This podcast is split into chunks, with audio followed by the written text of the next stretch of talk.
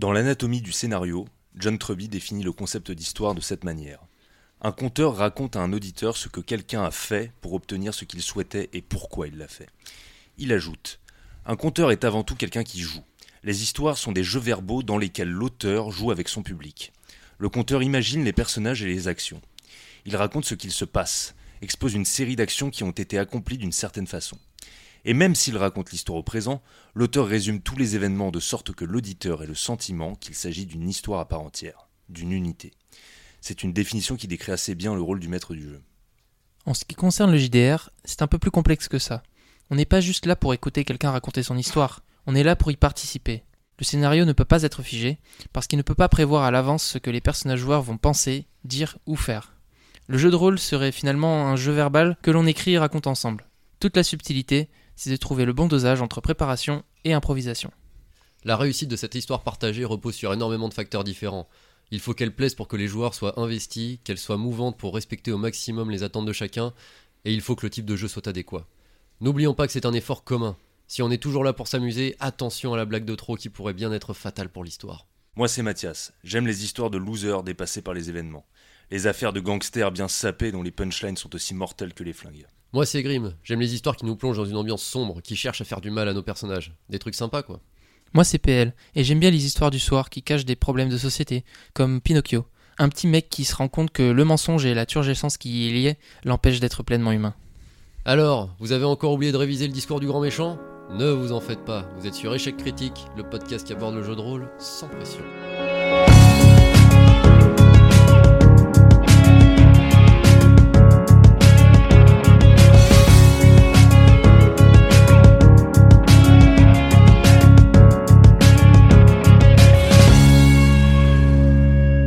Aujourd'hui, échec critique sur le scénario. Comment qu'on écrit bien? Pourquoi faire simple quand on peut faire compliqué? Nos avis, nos réflexions, nos expériences, on est là pour vous partager ça. Mais avant PL, est-ce que tu peux nous faire le Shitipédia du jour? Bien sûr, et je profite de l'occasion pour abolir cet anglicisme que nous n'avions pas la nécessité de créer, et de nommer cette partie avec un terme qu'on a déjà évoqué et qui sent davantage le terroir, pour ne pas dire le bousin. Encyclopédie. Bon, bah, bon, bah t'as décidé un peu tout seul, mais, moi j'étais de, toute façon déjà très fan de cette traduction. Bah, moi j'étais contre, mais bon, puisque vous êtes deux. Du coup, on commencera avec MJ, maître du jeu. C'est une entité non genrée, pro-tout, qui, cachée derrière sa tenue de Nazgul, se révèle être à l'origine de ton syndrome de Stockholm. Torsionnaire au grand cœur, bisounours et marquis de Sade, IL sera la bouée et le phare réunis qui guidera tout un chacun dans cet océan déchaîné qu'est le JDR. PNJ, personnage non joueur, ce seront les nombreuses incarnations du MJ, interprétées par ses soins au sein du jeu. Le capitaine du navire pirate qui t'a foutu à l'eau, le médecin militaire qui t'a fait un massage cardiaque après ta noyade, le petit lutin que tu es le ou la seule à voir depuis ton mini-coma et qui te murmure des idées sympas comme Va chercher le pendentif maudit dans l'antre du nécromancien ou Empoigne cette épée chauffée à blanc dans la forge des nains du chaos. Quelle bonne idée, merci le petit lutin. Euh, ça semble être malin. PJ, personnage joueur. C'est l'incarnation du joueur ou de la joueuse qui va être victime de cette noyade, ce mini commun, et sur les affabulations du lutin. Parce que bon, on est des victimes, mais on est des victimes volontaires. C'est important. Oui, il faut, bien le préciser. RP, IRP, HRP. Une seule définition pour euh, les définir toutes. Sûrement. Bon, RP signifie roleplay. C'est quand tu joues ton rôle de troubadour à 100%. IRP pour in roleplay, interprétation dans le jeu et HRP pour hors roleplay quand t'arrêtes de faire le guignol. Il y en a qui s'arrêtent jamais. Hein. Il y en a chez qui c'est naturel. le lore, ce sont les éléments constitutifs d'une œuvre. Qu'elle soit littéraire, cinématographique, vidéoludique ou ludique, chaque histoire développe ses propres idées avec ses propres personnages, ses environnements et tous ses composants définissent, jusque dans le moindre détail de la culotte à froufrou du boss caché, ce qu'est le lore. RNG, Random Number Generator. C'est à la base un outil informatique qui génère des nombres sans lien logique euh, entre l'un et ses prédécesseurs, d'où l'appellation random aléatoire. En fonction du nombre de phases de dés, bah, on a une probabilité différente de se faire fumer. C'est ce qu'on pourrait nommer le hasard ou la destinée dans un jeu de rôle. Ouais, quand c'est responsable de ta mort, tu t'appelles plutôt ça la destinée, quand même, malheureusement. Le scénario. Gros mot fourre-tout pour euh, parler de la trame narrative d'une œuvre de fiction. Euh, t'en penses quoi du scénario de Tenet? Bah moi, euh, je comprends jamais les films de Nolan de toute façon. Euh, je sais juste que le titre c'est un palindrome et que c'est marrant parce que le film il se regarde à l'endroit puis euh, à l'envers. D'accord. Merci pour cette encyclopédie, maintenant qu'on a enfin le, terme officiel, voilà, tout nouveau, tout beau, tout neuf. Mais attends, j'ai l'impression qu'il y, y a une autre définition du terme scénario là, mais. Ah oui, 20 pages, ouais. Ah oui, mais non, mais c'est Mathias qui a écrit, c'est normal. Bon, du coup, Il s'en est rendu compte, merde. Donc, le scénario, comment on fait et de quoi on parle exactement? Je vais parler donc, évidemment, on l'aura compris, de ce qu'on nomme scénario en jeu de rôle, de la façon dont ça s'articule avec le jeu, et je vais essayer de donner 2-3 conseils sur la manière de s'y prendre pour que tout roule et que ce soit pas trop déconnant. Bon, d'abord sur le fait de définir ce qu'on nomme scénario. Euh, en JDR, on emploie toujours euh, tout un tas de mots qui veulent, enfin, dans notre esprit, toujours dire la même chose. On va dire scénario, on va dire intrigue, on va dire script. J'ai l'impression que, enfin, je sais pas vous, mais euh, moi j'emploie tour à tour l'un ou l'autre sans distinction réelle. Ouais, c'est juste pour éviter de se répéter et d'avoir un seul mot de vocabulaire. C'est ça, ce qui serait dommage. Je pense que vraiment tout est synonyme, même si euh, on sait que ces mots ils proviennent de milieux qui sont différents. Le scénario, c'est plutôt euh, quelque chose qui appartient au monde du cinéma, de l'image. L'intrigue, c'est plutôt la littérature. Au théâtre, on parlera d'une pièce, par exemple, même si on parlerait pas d'un scénar en disant pièce, mais tout ça est très lié. Le JDR, je pense que c'est vraiment tout ça à la fois. Pourquoi on utilise euh, de façon équivalente tous ces termes? C'est parce que le JDR, ça comprend vraiment une dimension visuelle. On se fait tous des représentations mentales de ce qui se passe. On manque pas de mettre le paquet sur les effets spéciaux, les flammes, les éclairs, les étincelles, les gerbes de sang et de viscères sur la moquette. Et après, c'est qui qui nettoie Eh, C'est Bibi et voilà, c'est ça. C'est aussi très littéraire parce que, enfin, ça peut en tout cas l'être parce que on va avoir, je sais pas, de grandes tirades, on va avoir euh, un travail particulier sur les relations entre les personnages, ce genre de choses. C'est aussi théâtral parce qu'on passe notre temps à incarner des PNJ différents quand on est MJ et des persos différents quand on est joueur. Le Robert dit que le scénario c'est un document décrivant l'action, entre parenthèses, d'un film, comprenant des indications techniques et des dialogues. Bon, il y a quand même une différence, et pas des moindres, c'est que en JDR, on peut pas prévoir à l'avance les dialogues et les actions des PJ. Donc cette définition, elle va pas. ouais, puis bon, on peut pas trop mettre d'indications techniques, par exemple, minute 20, euh, il se passe tel élément, enfin, c'est un petit peu plus compliqué, quoi. Pas comme ça, mais on peut. moi, je sais que quand j'annote mes scénars, je mets euh, et là en fonction de, par exemple, en fonction de la réaction, il se passe ça. Donc c'est ce que je pourrais. euh, Appeler des indications voilà, c'est ça. Mais effectivement, beaucoup moins précise euh, et scrupuleuse qu'au cinéma. En tout cas, pas des indications qui enferment euh, qui que ce soit dans. Non, non. Dans un cadre. dans un- Eh, oui, voilà. Voilà, c'est ça. Et certainement pas en disant Et là, euh, Gontran répond ça, parce que Gontran va te regarder avec des billes camas et va te dire Mais pourquoi tu parles à ma place, euh, MJ de merde? Donc non, ça n'irait pas. Donc si on s'approprie un petit peu cette euh, définition, on pourrait dire document décrivant des actions, comprenant des indications techniques et des dialogues. En fait, il faut comprendre le scénario en jeu de rôle comme une proposition, c'est une invitation à raconter une histoire tous ensemble, et pas juste le MJ raconte une histoire dans son coin et décide à la place des joueurs ce qu'ils font, disent ou entreprennent. C'est vraiment une raison donnée aux joueurs de découvrir l'univers proposé, c'est une amorce de la part du MJ à faire ce voyage tous ensemble. C'est vraiment cette histoire qu'on va écrire à plusieurs. Quand on était petit, par exemple, on pouvait dire euh, on joue à Star Wars donc là, on se coursait dans la cour de récré. Il y en avait un qui était euh, je sais pas, Yoda et l'autre euh, Dark Vador. Dark Vador, pourquoi pas. Euh, J'ai pas vu Star Wars non plus, non c'est pas vrai. Quand on est un peu plus grand, on commence à se rendre compte que c'est intéressant d'avoir une intrigue et un enjeu dans, ce qu'on, dans nos jeux en fait. Et donc on, dit, on disait qu'on était des Jedi et qu'on allait buter Dark Vador. Là on comprend qu'il y a un, un objectif, on joue pas à Star Wars. Et quand on a nos âges maintenant, on dit bah on joue à Star Wars le jeu de rôle. J'ai justement un scénar où on est des rebelles sur une planète asservie par l'autorité impériale et il faut l'en délivrer. Voilà, en fait on a on n'a jamais grandi. Bah, c'est juste qu'on a fait évoluer notre façon de voir les choses, mais euh, bon, au fond, euh, c'est pas si différent. c'est juste qu'on a arrêté de se courir après. Et t'as toujours un relou qui dit euh, Je peux avoir un sabre laser? Ah oui, ça c'est sûr. Euh, c'est pas dans les dotations de départ, comment je fais? Bon, ce scénario, c'est un outil qui aide le MJ à être un bon narrateur. C'est une aide euh, incontournable aussi pour apprendre à improviser correctement. D'avoir le déroulé sous les yeux, ça permet quand même de savoir où on en est exactement. Ça permet d'avoir un chemin balisé. Ensuite vient la question de la place que va prendre ce scénario au moment où on écrit une campagne. Parce que la place du scénario dans une campagne, elle est variable. Le scénario peut occuper une place vraiment très importante, ou à l'inverse, il peut se retirer au profit euh, des expérimentations des joueurs, d'exploration, de, de, de, de RP pur et dur. Et tout ça, la place que prend le scénario, c'est vraiment caractérisé par la nature des enjeux du scénario et le degré d'urgence de ce dernier. Pour donner un exemple très clair, je pense qu'on voit tous la différence d'importance et d'urgence entre sauver le monde de l'extinction parce qu'il y a une foutue météorite qui se dirige droit dessus et que dans 24 heures, boum, et euh, le fait d'apporter une galette et un pot de beurre à sa grand-mère parce qu'elle tousse. Là, Ouais. Ouais, moi je pense, je pense quand même à ma grand-mère. hein. Ouais, c'est, on est d'accord. c'est beau. Le pot Mais- de beurre en premier. Voilà, mais si la météorite arrive, euh, je pense qu'il n'y a plus de grand-mère non plus. Donc euh, voilà. Oui, mais je préfère qu'elle arrête de tousser grâce au beurre que grâce à la. Je ne sais Météorite, pas. Ok, ça se défend. ça se tient. C'est un des effets de la météorite. Bon, ce degré d'urgence, il va vraiment induire un rythme particulier. Plus c'est urgent, plus le rythme est effréné. Moins c'est urgent, plus on peut prendre le temps. Donc plus c'est intense, moins ça laisse de place aux autres euh, aspects du jeu de rôle. On est moins là pour discuter. Euh, le RP machine à café où on se demande ce qu'on a fait ce week-end, c'est terminé là. On n'a pas le temps de faire ça puisqu'on est, on doit absolument régler les enjeux. C'est vital. Ça empêche, enfin ça limite, on va dire, la partie, euh, voilà, toute cette partie exploration, curiosité, tiens, d'aller fouiller dans tous les recoins de l'univers qui nous est proposé. Bah tout ça est très réduit puisqu'on est vraiment concentré à la tâche. On n'a pas le choix.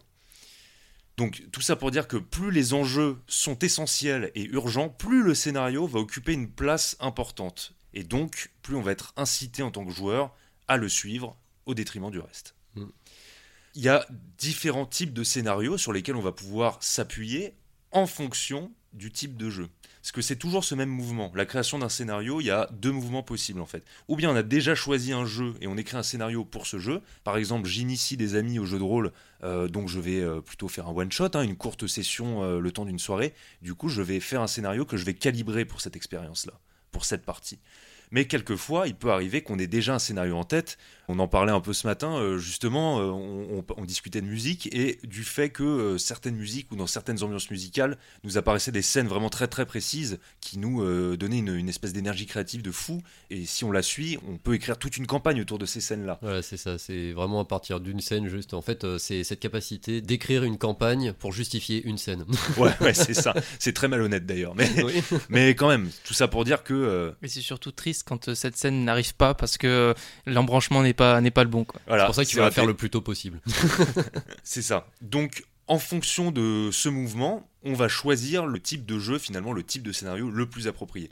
Le but, il faut jamais le perdre de vue, c'est de ne pas saboter le jeu ni le scénar parce qu'on aurait fait un choix qui va pas du tout quoi. Si on veut vraiment faire jouer un scénario très dense, bah, on évite de le faire sur un one shot puisque par définition on n'aura que le temps d'une session pour accomplir les enjeux. Donc s'il y a des putains d'intrigues à tiroir dans tous les sens, on va pas s'en sortir. À l'inverse, euh, si on veut faire des campagnes méga longues qui vont durer des sessions et des sessions, bah, il va falloir que l'enjeu soit un peu plus évolué que euh, filer le pot de beurre à Mère Grand. Bah, C'est-à-dire que ça, c'est l'étape numéro 1. Oui, Mais après, il faut retourner chez ses parents pour euh, prendre une bouteille de vin et la ramener à Mère Grand. exactement. Et, Et après, là, qu'est-ce qui se Ah passe bah après, tu te bourres la gueule avec ma grande, c'est normal. Bah oui, c'est Normal. La base. Et t'as un blackout en fait. Donc le Ouais, lendemain, tu te réveilles et il n'y a plus de Mergan. Et là, c'est le début de la campagne. Voilà. Qu'ai-je fait de Mergan Je l'ai perdu. Elle était là, puis je l'ai perdu. Donc sur ces types de jeux qui vont servir un scénario, je vais parler de euh, trois d'entre eux. Donc c'est pas forcément une liste exhaustive, mais voilà, c'est les principaux, en tout cas ceux auxquels on joue nous. On a donc les one shot, on vient d'en parler, c'est plutôt des jeux courts, ça demande moins d'implication à la fois pour le MJ et pour les joueurs. Les intrigues, on les veut relativement simples, faut que ce soit réglable le temps de la session. Euh, scénar donc simple, efficace, qu'on peut résoudre euh, rapidement. Voilà, c'est vraiment faut que ça serve le principe d'une partie courte. Donc tout doit être calibré dans ce format-là. Ensuite, on a ce qu'on pourrait appeler les mini-campagnes. Là, c'est des formats plutôt intermédiaires.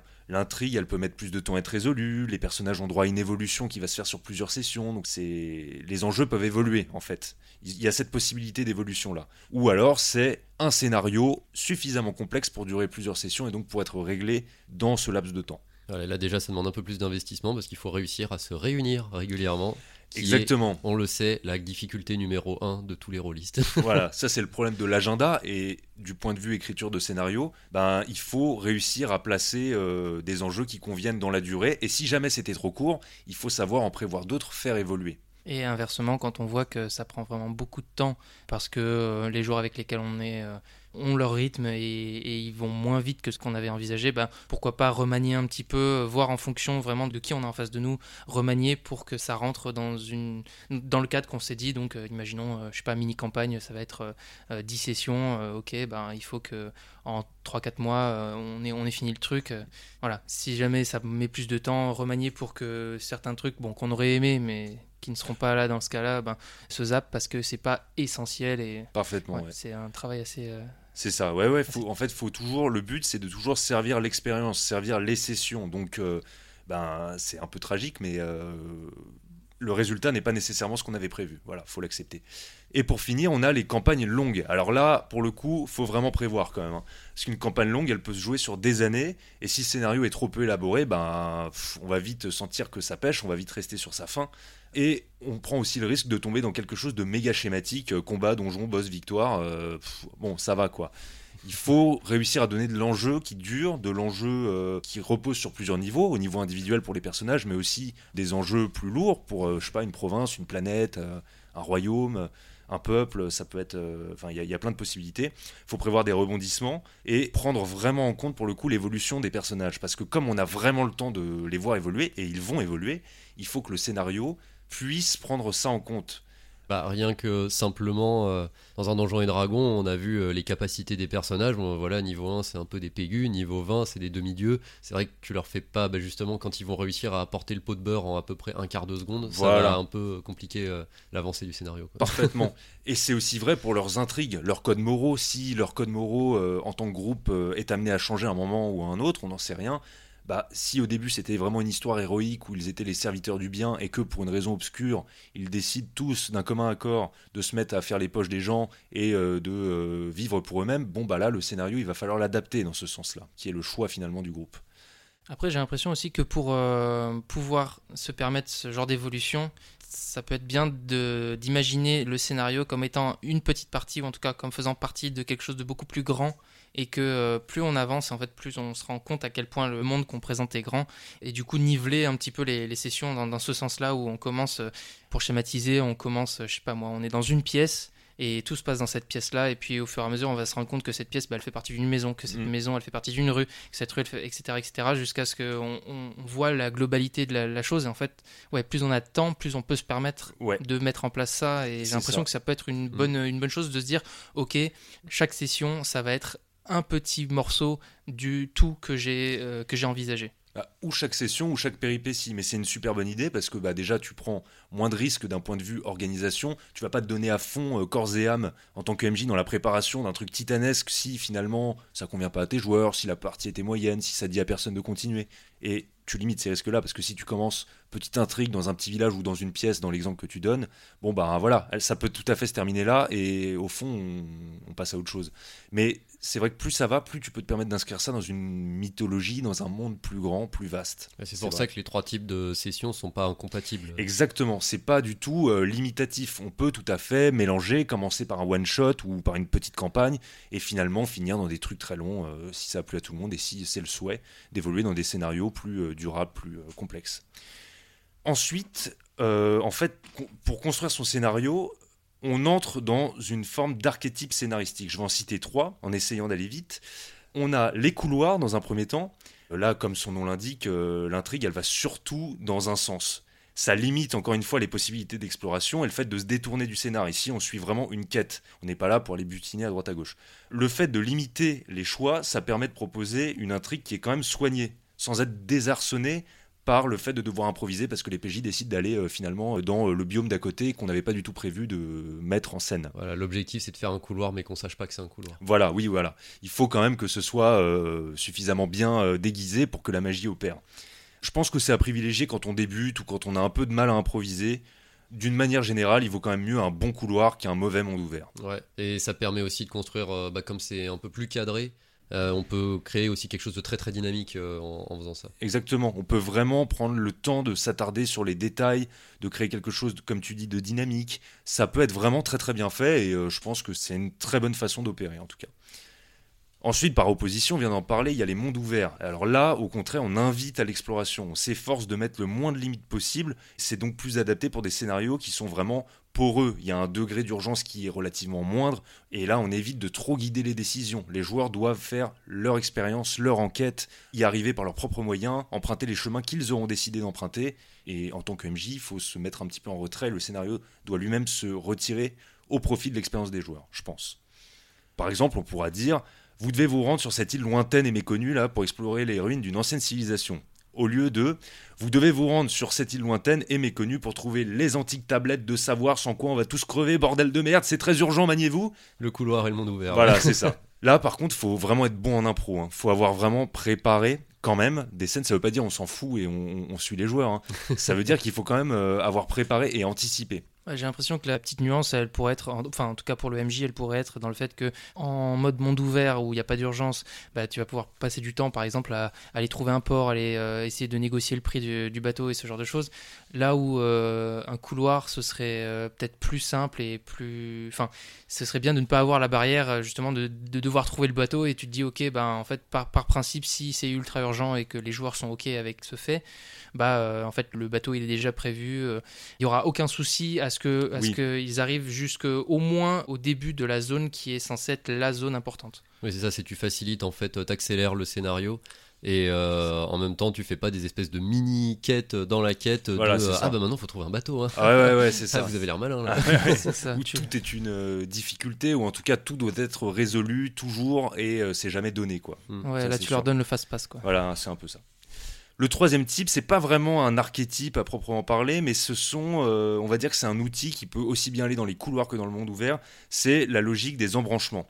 En fait, là, ce qu'on veut faire, c'est donner plusieurs possibilités au PJ et en fait faire évoluer l'intrigue en fonction de ces voies évidentes qu'on aura dessinées pour eux. Ça veut pas dire qu'on leur laisse le choix. Bon bah maintenant vous choisissez entre euh, tarte à la fraise et éclair au chocolat et euh, ensuite on voit ce qui se passe. C'est qu'on va évoquer plutôt des possibilités que les joueurs vont devoir à un moment donné décider ou non d'emprunter. Et en fonction de ces choix-là, ça aura des conséquences. C'est une façon de faire peser sur eux une responsabilité qui est importante, ça les implique directement parce qu'ils sont obligés de se rendre compte que leurs choix vont avoir des conséquences directes sur le scénario, sur les PNJ autour d'eux, sur eux-mêmes quelquefois. Et donc euh, ça c'est intéressant, je trouve, à mettre en œuvre parce que les joueurs finissent par comprendre en fait à un moment donné quand euh, on crée ce genre de situation où il n'y a pas de bonne réponse évidente tout de suite, que euh, le dilemme pèsera sur eux et que euh, il a pas toujours, ils ont, ils n'auront pas toujours la possibilité de savoir à l'avance si c'était ou non la bonne décision à prendre. Et donc ça oblige à prendre des décisions qui sont quelquefois très RP. Et très drastiques. Voilà. Et très difficiles.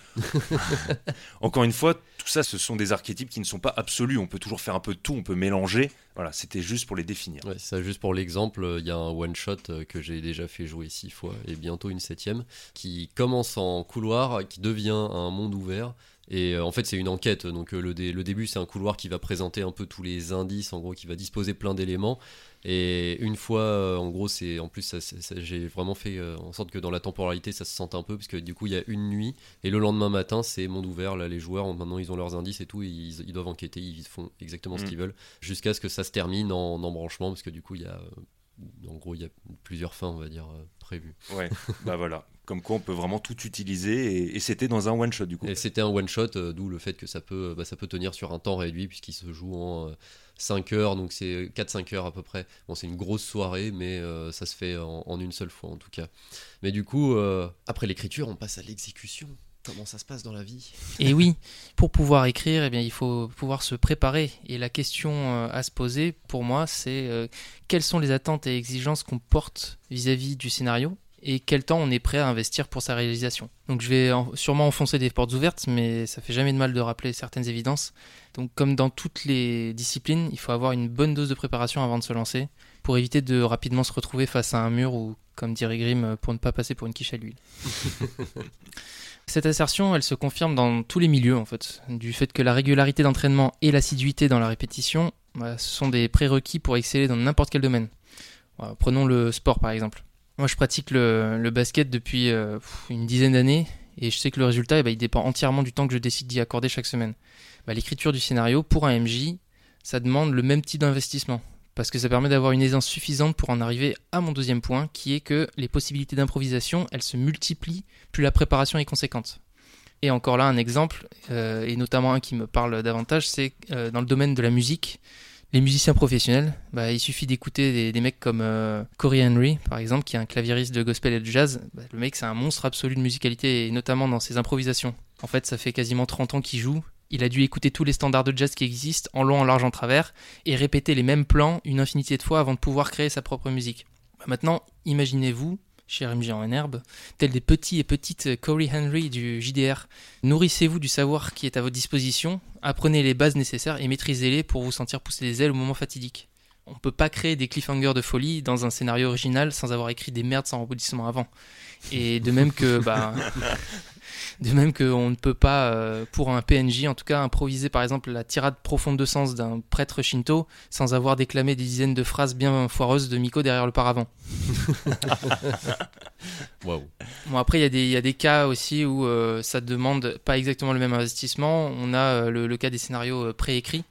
Donc, euh, bah, ça arrive que euh, tout nous soit donné euh, comme ça. Bah, le, le minimum à faire, c'est de se renseigner.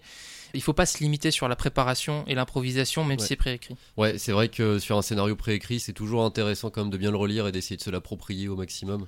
Pour exemple, j'avais fait un scénario, le scénario d'initiation des Chroniques oubliées, fantasy. Donc je possède la boîte et j'avais déjà fait ce scénario. En fait, j'ai une amie qui m'avait invité à une, euh, bah, du coup, pour faire une campagne pour faire ce scénar. Et en fait, elle l'avait complètement réécrit à sa sauce. Et c'est vrai que quand j'ai fait la session, j'étais ah bah oui non mais je, en fait, je reconnais pas du tout euh, quasiment parce qu'en fait, c'était une autre façon de voir les choses et de, et de les aborder. En fait, l'erreur, ce serait de d'aborder un scénario préécrit comme ah bah c'est simple, il suffit que je déroule ce qu'on me donne à lire et voilà, ça va bien se passer. Non non, ça suffit pas du tout. Faut le lire à l'avance, faut y réfléchir, faut le préparer et de toute manière, par définition, même ce scénario préécrit ne pourra pas prévoir de toute manière tout ce que vos joueurs pourraient être amenés à vouloir faire, dire, euh, penser. Donc il faut vraiment se comme tu dis, se l'approprier, c'est-à-dire le prendre pour soi et euh, presque le maîtriser. Il faut le connaître presque par cœur. Faut pas se dire alors là on en est là, ah bah il va se passer ça. Non, ça se passe jamais vraiment comme ça. Donc il faut vraiment ce temps de préparation dédié. Exactement. Et par rapport au temps de préparation, ben, il y a un point important à noter, c'est le respect du lore. Parce que euh, bah, je tiens à faire un petit rappel à l'épisode 1, justement sur le lore. C'est que quand on décide d'écrire un scénario sur tel ou tel univers, c'est ultra important de s'assurer d'avoir bien intégré tous les éléments, comme on l'a dit, que ce soit un préécrit ou quelque chose qu'on écrit nous-mêmes. Les éléments, ils doivent être bien intégrés parce que c'est nécessaire au bon déroulement des sessions. Euh, faire des impasses sur des composantes majeures du monde qu'on va décrire et avec lequel on va faire interagir les joueurs, ça risque de devenir problématique, notamment vis-à-vis des possibilités d'improvisation. Être capable de rebondir sur tout et n'importe quoi, c'est une arme redoutable pour tout MJ qui veut briller. Et les MJ, bah, je pense qu'il ne faut pas hésiter à, s'abreuver de connaissances de tous les côtés pour euh, arriver à quelque chose de consistant quand même, quitte à écrire plus que nécessaire. Dans le fond, ce travail, on le fait pour nous-mêmes, et ça permettra de proposer du contenu de qualité aux joueurs qui écoutent et qui demandent bah, qu'à être subjugués par l'ingéniosité des détails du cadre qu'on va présenter.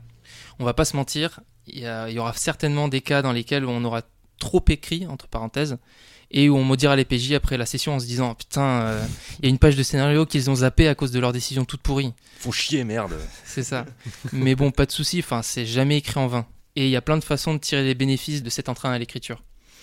La plus directe étant de trouver un appât lors d'une prochaine session, par exemple, pour amener le groupe vers cette partie du scénario que vous voulez qu'il découvre. C'est acceptable du moment que ça n'entre pas en conflit avec la, la trame narrative. Une autre manière de le, réintégrer, bah, ce serait de l'adapter à un autre scénario qui s'y prêterait, en recréant une cohérence temporelle et de l'or. Ou alors de le faire jouer euh, par différents groupes de joueurs sur un one-shot réalisé plusieurs fois comme euh, tu as pu le faire, Grim. Et en plus, de la même manière que dans l'exemple que tu citais tout à l'heure, Grimm, à savoir euh, le scénario d'initiation, il sera jamais joué tout à fait de la même manière en fonction du MJ.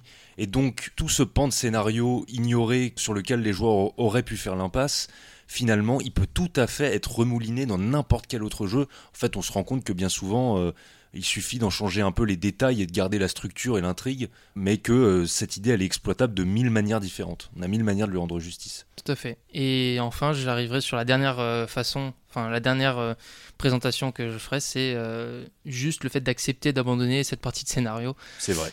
Bah ouais, parce que parfois, bah, on écrit vraiment que pour soi, parce que l'écriture, ça a quand même une dimension thérapeutique. Donc coucher ses idées sur du papier, c'est bon pour le cerveau, sinon la surcharge et la frustration s'en mêlent et on ne veut pas de ça. Voilà, mais oui, comme tu le dis, de toute façon, rien que le simple fait de l'avoir écrit, même si c'est pas utilisé, bah, de toute façon, ça a été écrit et c'est quand même euh, quelque chose qui est sorti de notre cerveau et qui, a et qui a été couché sur le papier. Et juste pour cet exercice-là, de toute façon, ça a déjà une utilité en soi. quoi. On est bien d'accord. Voilà, et puis peut-être que dans 2, 3 ou 5 ans, euh, on aura des, des rémanences de ce bout de texte qui nous reviendront et euh, bah, ça inspirera de nouvelles idées et elles seront souvent meilleures. Et vous écrirez peut-être le prochain best-seller. voilà, bravo. Exactement. Bon, et puis comment parler de scénario si on ne parle pas de, des jets de dés qui le conditionnent? Ah, c'est saloperie là.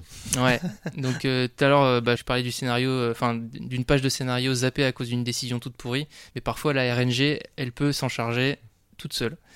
Un jet de perception raté qui aurait permis de voir un élément essentiel de l'intrigue? Hmm. Une réussite critique pour la gifle que donne le guerrier au gamin qui donne la quête et qui le plonge dans un coma profond. Le super boss trop badass qui se fait fumer en 2-2 à cause du score de merde lancé derrière l'écran du MJ Hmm. Là, on se dit, bah merde, je fais quoi? Bah, En premier lieu, je conseillerais de privilégier quand même les solutions RP en évitant de faire trop appel à l'intervention des jets de dés.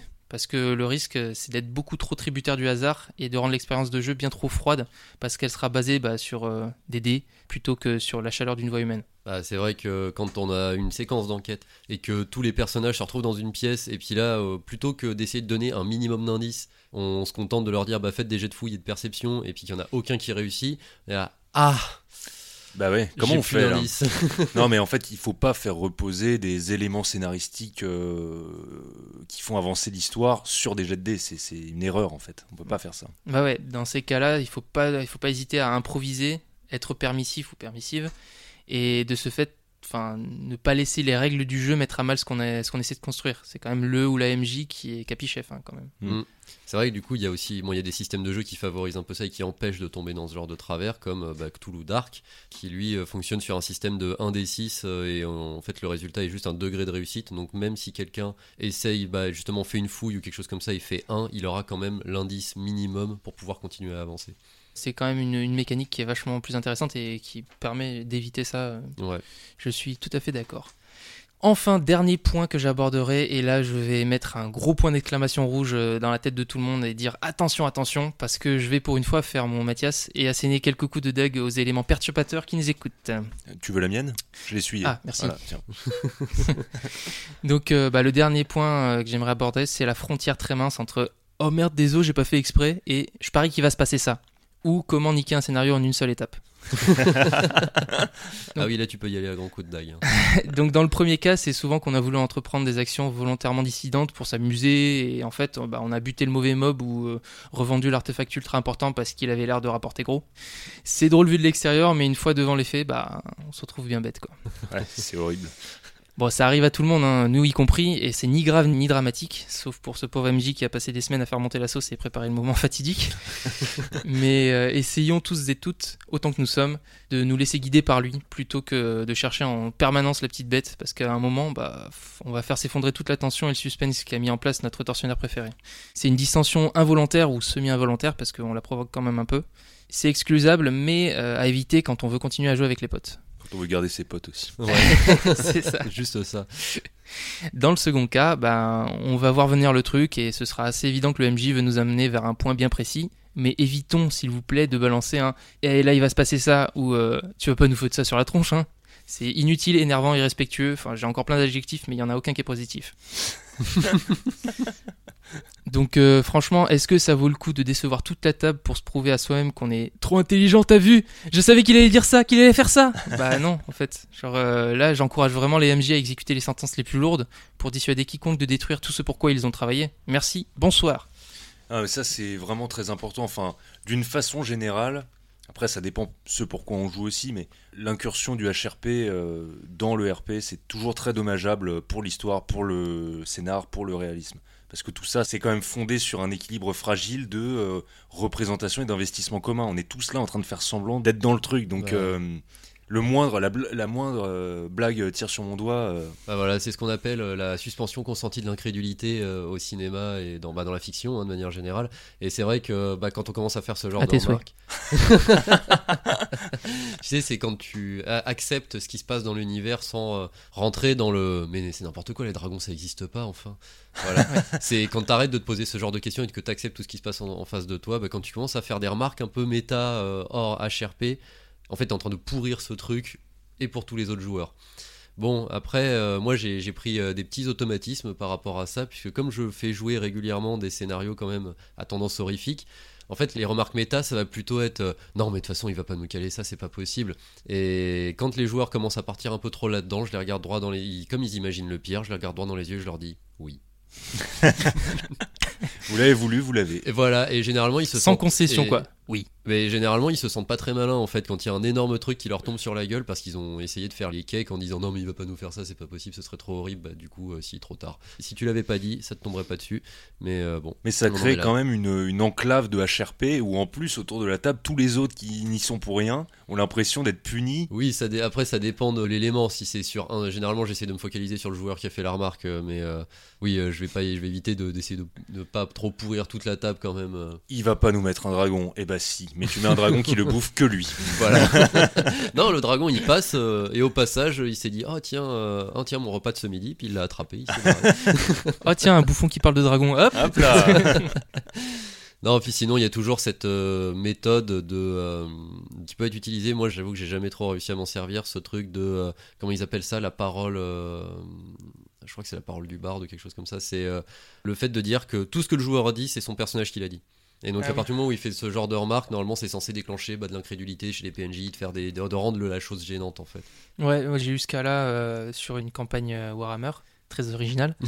Euh, bah, je, je débutais et du coup, euh, je- en fait, je me posais plein de questions, mais à voix haute, en me disant, ouais, est-ce que je fais ça? Ou alors, je- enfin, ouais, je faisais des petites, des petites blagues juste pour me rassurer moi parce que j'étais pas du tout à l'aise et que c'était le début. Et euh, le MJ a quand même pris le temps de me dire, c'est toi qui le dis? Enfin, c'est ton, perso qui le dit, parce que si, tu, le- répètes trop, euh, moi je vais considérer que c'est ton perso qui l'a dit. Et c'est vrai que ben il y a un moment où, ok, ouais, on est là pour interpréter et bah on est dans l'action et on réfléchit euh, à la vitesse où on peut et, on fait les choses telles qu'elles arrivent. Et voilà, faut pas se sortir soi-même ni les autres euh, juste parce qu'on n'est pas à l'aise. Il faut réussir à, prendre le train en marche, quoi. Ouais, c'est ça. Mais je pense que ces actions-là, elles sont moins punitives que pédagogiques. C'est une façon de dire que. De te remettre dans le chemin un peu des règles tacites qui sont, Oui, attention, on, on doit tous interpréter. Donc euh, en faisant Oui, c'est ça, ça. trop souvent, tu brises le code et donc euh, voilà, c'est une petite conséquence, on va dire. Oui, oui, mais de toute façon, c'était fait intelligemment. Justement, Voilà. il y a eu ce rappel de Mm, mm, t'es mm. sûr que, que c'est. Enfin, fais attention parce que je peux considérer que c'est ton personnage qui l'a dit et donc du coup, ça aura des conséquences. Voilà, Enfin, c'est il ça. me l'a quand même rappelé et c'était sympa de sa part. C'est vrai que c'est quand même plus sympa que de te faire dévorer par un dragon instantanément. voilà. 10 points de folie, t'es mort. Ok. Après, c'est comme tout, quoi. Si c'est un joueur qui passe son temps à faire chier le monde euh, avec ce genre d'action, bon, bah, tu peux avoir envie de marquer le coup. Oui, c'est ça. Ou sinon, il faut réussir à discuter avec ce joueur. Mais euh, on Ouais. peut se battre avec ça. Il y a aussi un, un autre euh, type de joueur qui, bah, du coup, t'en parlais, euh, Pierre-Luc, euh, des, euh, des gens qui vont un peu pourrir le scénario. Il y a des gens qui font ça volontairement. hein. J'ai déjà, alors je l'ai pas vu, euh, heureusement, mais j'ai déjà entendu euh, quelqu'un dire euh, Ah non, mais moi, euh, quand le MJ il dit, euh, faut, enfin, il, il fait comprendre qu'il faut aller à gauche, bah moi je vais à droite. Voilà. Ah, voilà, mais ça, et euh, là, je me dis, bah, écoute, là, d'un seul coup, j'ai pas spécialement envie de jouer avec toi. ouais, tu m'étonnes. Parce que ça va juste être désagréable. Alors, tout ce, tout ce que tu vas chercher à faire, c'est péter le, le scénar, c'est pas très cool. Mais sinon, il y a aussi, du coup, le, bah, le fait de pouvoir péter le scénario involontairement. Et on en parlait dans l'épisode sur le groupe. Mais euh, avec Mathias, on a vécu ça, vu qu'il y avait ce groupe de personnages. Donc euh, voilà, je, remets le contexte. hein, donc, on, scénario, donc Warhammer Fantasy V2. Hein, on change pas les bonnes habitudes. On avait ce groupe de personnages qui étaient du coup des truands. Sans qu'on se concerte, on s'est retrouvé à jouer une équipe de truands. C'est quand même assez, assez génial euh, et totalement involontaire. Mais le MJ avait prévu un scénario pour des héros. Donc au départ, je parlais juste du groupe qui du coup ne suivait pas les, la volonté du MJ. Là, ce qui se passe aussi, c'est que le MJ ne nous a pas empêché de faire ça. Donc bon, je, je vais pas le blâmer non plus. Hein. Il n'y a pas eu de discussion. Mais il n'y a pas eu de discussion autour de ça et il n'a pas réorienté son scénar derrière. Donc euh, bon là on a l'impression que je dis que c'est de sa faute alors qu'en fait nous on n'a pas non plus fait l'effort et c'est là que nous on est à blâmer. hein, c'est qu'on a on n'a pas vraiment fait d'effort et à la fin Bon, on n'en avait plus rien à foutre, on devait trouver des pierres sacrées pour aller sauver une déesse. Mais au fond, euh, nos persos, tout ce qu'ils voulaient, c'était les revendre, les pierres sacrées, pour se faire un max de thunes. Donc, euh, et à partir de là, bah ouais, on a commencé à, péter son scénar et on savait, nous, qu'on était en train de péter son scénar. On n'a pas eu de discussion. Lui, il essayait de se dépatouiller à peu près avec ce qu'on était en train de faire. Et donc, au début, c'était involontaire. Ça a fini par devenir un peu volontaire quand même, ce qui n'était pas très cool. On a été des monstres. Ouais. Mais c'était génial. Putain, qu'est-ce que c'était bon. Non, par contre, on s'est bien marré parce que pour le coup, le MJ a quand même, enfin, il a quand même réadapté un minimum la chose. Euh, C'est-à-dire qu'on s'est retrouvé dans un énorme bac à sable. Il a, je pense qu'au début, son scénar était un peu couloir et en voyant comment ça dégénérait, c'est devenu un monde ouvert. Et là, on faisait n'importe quoi, mais c'est vrai que c'était très très drôle. Et il y a une autre chose aussi, des joueurs qui partent dans, un- dans une direction non souhaitée par le MJ, et ça, Mathias, tu l'as vécu, C'est quoi? C'est les égouts.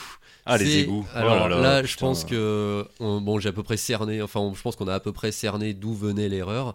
Mais c'est-à-dire qu'à un moment, on a été attaqué par un groupe de bandits. On s'est battu avec eux. Ils ont volé un objet qu'on devait récupérer.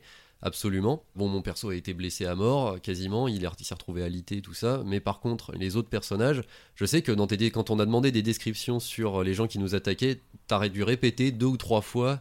Il pue la pisse. Je trouvais que c'était une caractéristique euh, notable. Oui, en fait, mais je suis d'accord, c'est une caractéristique notable. Mais du coup, nous, on s'est dit, enfin, surtout les autres, parce que moi, j'ai pas participé à ce débat, je tiens à m'en dégager. Comment ils s'en dédouanent Ouais, Ah j'avoue, là là. complètement. Mais euh, ils se sont dit, euh, bon ben, ah, il pue la pisse, ça veut dire qu'ils viennent des égouts. Allez, on va fouiller dans les égouts. et bah, en fait, c'est juste, c'était juste des vieux mecs qui puaient la pisse. Et bah non, ils- les autres sont descendus dans les égouts et on a essayé de faire une enquête dans les égouts alors qu'il y avait strictement rien à trouver dans les égouts. Mais du coup, je les ai laissés faire. Oui, c'est vrai. Voilà, que tu je as les ai pas dit. Mais non, c'est pas ça, n'allez pas dans les égouts. Non, ils sont allés dans les égouts.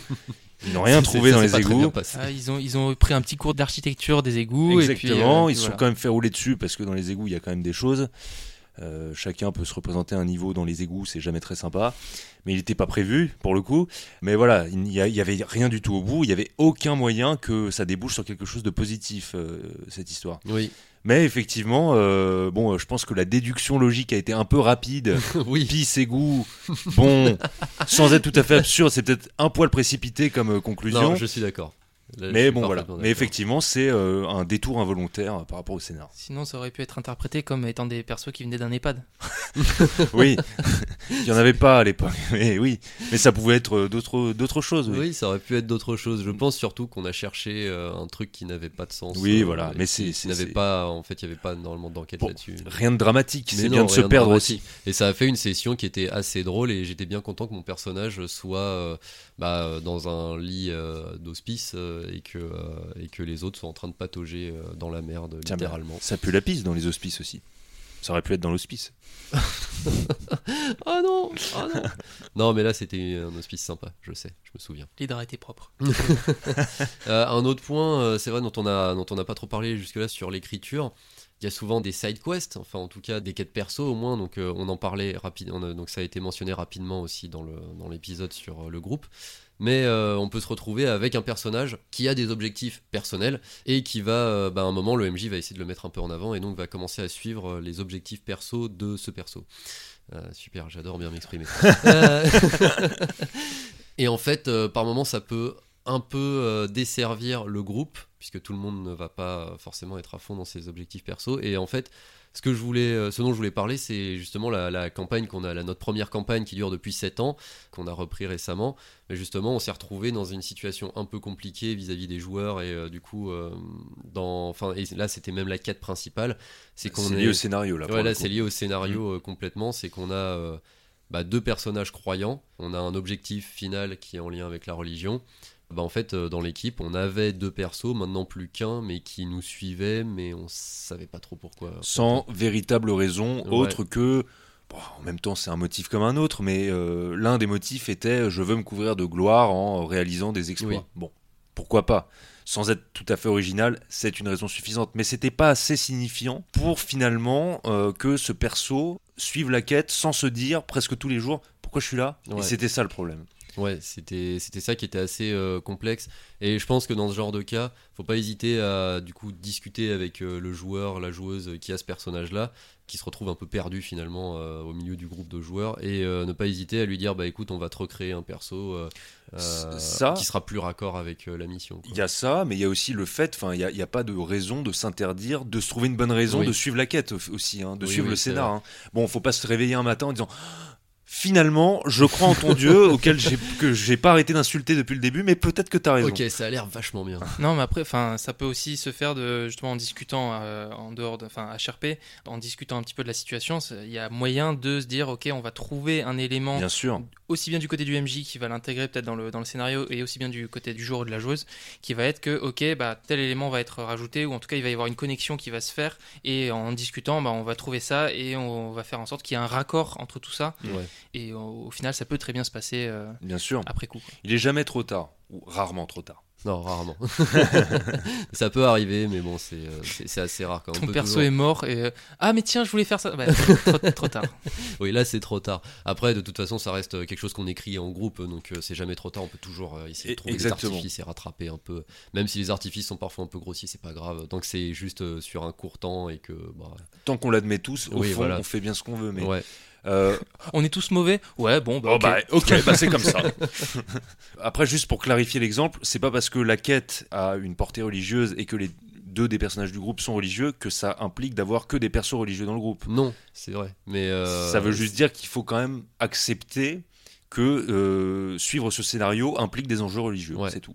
Oui, c'est ça. C'était la- c'était les difficultés qu'il y avait avec ce personnage. C'est ça. Qui nous suivait sans pour savoir pourquoi. On l'avait évoqué euh, il y a deux semaines, mais euh, il y a forcément un moment où les enjeux personnels vont entrer un petit peu en conflit avec ceux du groupe et donc ceux du scénario. euh, mais c'est pas grave, c'est là où justement on peut essayer de, composer euh, tous ensemble pour euh, faire en sorte que ce soit faisable. C'est même recommandé de lier la quête perso au, euh, à la quête principale. Parce que si d'un côté, ah, il faut sauver le royaume du méchant. Ah oui, mais moi, je dois retrouver l'épée sacrée de mon père. D'accord. Donc, on laisse le royaume en plan, le méchant bute plein de gens et on va chercher l'épée. non. Ouais, moi, je dois absolument livrer ce pot de beurre à ma grand-mère. Voilà, c'est ça.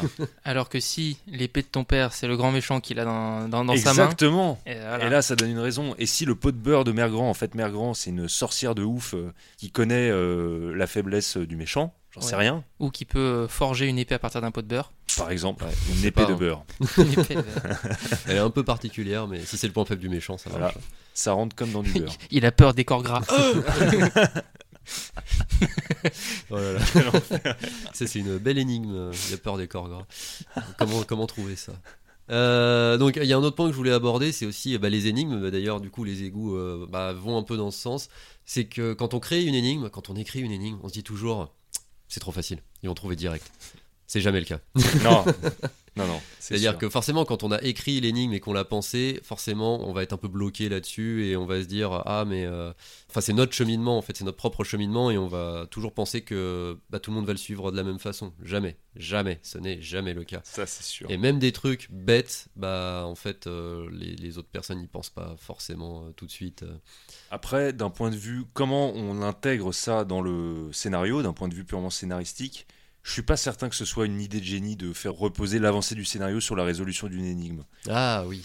Non, ça doit. C'est- Enfin, je pense que ça peut être euh, une- sorte de side quest. C'est exactement ça, ouais. Oui, c'est une info en plus. C'est une info en plus, euh, c'est une aide euh, si l'énigme est résolue. euh, Ouais, ou ça peut juste être un jeu, tu vois, genre, euh, enfin, moi, je, je me rappelle une, une session que j'avais faite sur euh, un univers que j'avais créé avec un pote, et euh, à un moment, donc, euh, les joueurs sont dans l'espace, euh, enfin, c'est un truc futuriste, donc les joueurs sont dans l'espace dans un vaisseau, et genre, il y a une porte qui ne s'ouvre pas, et il y a un petit terminal juste devant la porte qui a l'air d'a- d'avoir été forcé. Et en fait, euh, bah, du coup, euh, ils- s'ils sont int- intéressés, ils ont ouvert le truc et ils ont vu plein de boutons et de trucs euh, chelous. J'avais fait un petit montage, un petit montage Illustrator pour représenter les, les petits trucs. C'était en fait des cristaux qui activaient justement tout le mécanisme. Et en fait, c'était pas utile en soi pour le pour l'avancée de l'histoire. parce que c'était vraiment un moment où ils étaient dans l'espace et on aurait très bien pu skip trois jours euh, ou, ou une semaine de, de voyage mais je m'étais dit ok euh, je vais juste rajouter ça parce que c'est fun et, euh, et voilà ils ont passé du Mhm. temps dessus et par contre effectivement comme tu as dit le, le côté ouais non ça va être trop facile on peut facilement se, se le dire. Et je m'étais un peu cassé la tête pour faire l'énigme. Bah, eux, ça leur a vraiment cassé la tête, mais Oui, jusqu'au bout. C'est quand nous on commence à rendre, à essayer de rendre le truc compliqué. Généralement, c'est même trop compliqué et les solutions, elles arrivent, euh, mais elles arrivent quasiment pas. Et même dans une phase d'enquête, en fait, on peut se dire ouais, mon enquête, en fait, elle est bidon et la résolution est trop simple. Mais non, généralement, c'est pareil. C'est à partir du moment où on dissémine des indices euh, très, les- très doucement et tout ça, ça, ça passe. C'est ça. Bon, je crois que on en arrive euh, à nos quatre points à retenir sur le scénario. Premier point, il faut réfléchir à l'adéquation entre le contenu de son scénario et le type de jeu. Il faut calibrer en conséquence. On arrive peut-être à faire rentrer des petits voiliers dans des bouteilles, mais ça marchera pas avec un paquebot. Ensuite, en JDR, rien ne se perd, tout se transforme. Par contre, euh, tout se crée aussi. Euh, en tant que MJ, ne soyez pas déçus si des éléments de votre scénario ne sont pas utilisés. Vous pourrez toujours vous en servir plus tard, les intégrer différemment et d'une façon plus pertinente. Et au pire, ça fera un prétexte pour jouer une nouvelle campagne. Ensuite, on le dit jamais assez, mais bien séance et respect égale une bonne partie pour tout le monde. Faire des remarques HRP et des blagues, ça peut être marrant 5 minutes, mais bon, ça sert à rien d'essayer de deviner à, à voix haute ce que le MJ a prévu, puis ça sort tout le monde du jeu. La suspension consentie d'incrédulité. Encore à tes souhaits. Et enfin, le dernier point, c'est surtout pour les MJ, mais euh, ne créez pas de situations scénaristiques qui sont dépendantes d'un jet de dés. On risque de se retrouver dans la situation où tout le monde rate le jet, ça va bloquer le scénario, et euh, si vous décidez de le faire avancer quand même, les jets que vous imposez ne seront plus pris au sérieux. Bon, vous avez vu l'heure?